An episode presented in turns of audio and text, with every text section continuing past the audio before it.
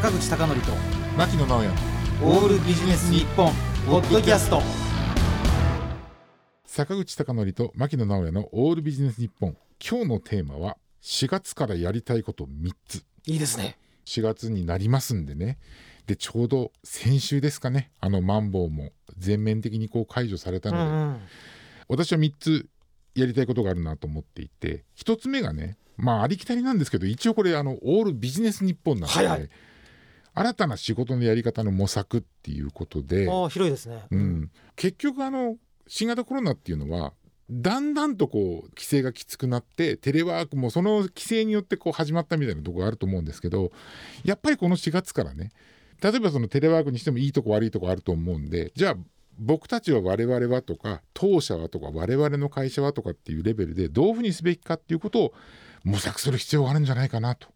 いうふうに思うんですね。何でもかんでもテレワークでもないしじゃあ元に戻すかっていうとそういうもんでもないと思うので私は新たな仕事のやり方の模索っていうことが一つあると思っていて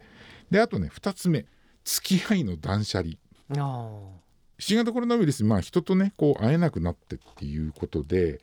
まあ会わなくてよかった人が分かったことがあるんじゃないかなと思うんですよね。あはい。まあそのもともとその付き合いがそんなにこう広くない人はいいと思うんですけどなんか無理無理その付き合ってたみたいな人っていうのは私はもう会わなくていいと思うし本当にこういうタイミングですから今まで会えなくてぜひ会いたいなと思う人と会うということを意識してほしいなと。うん。いうこととあとやっぱりね3つ目なんですけど移動。移動。動きたい。動くはい。そう。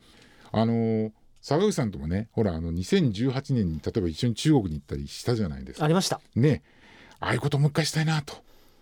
だからその今まではやっぱりその移動はできたけれども、例えば海外の移動とかっていうのもすごくできなかったから、まあ、2022年度というかね4月以降っていうのは何かやっぱりテーマを見つけて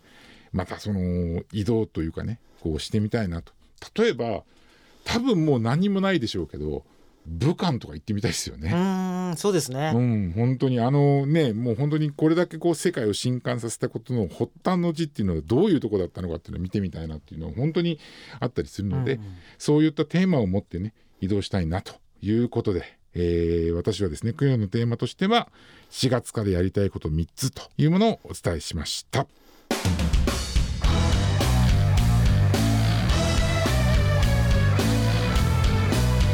坂口孝則と牧野直哉オールビジネス日本ポッドキャスト。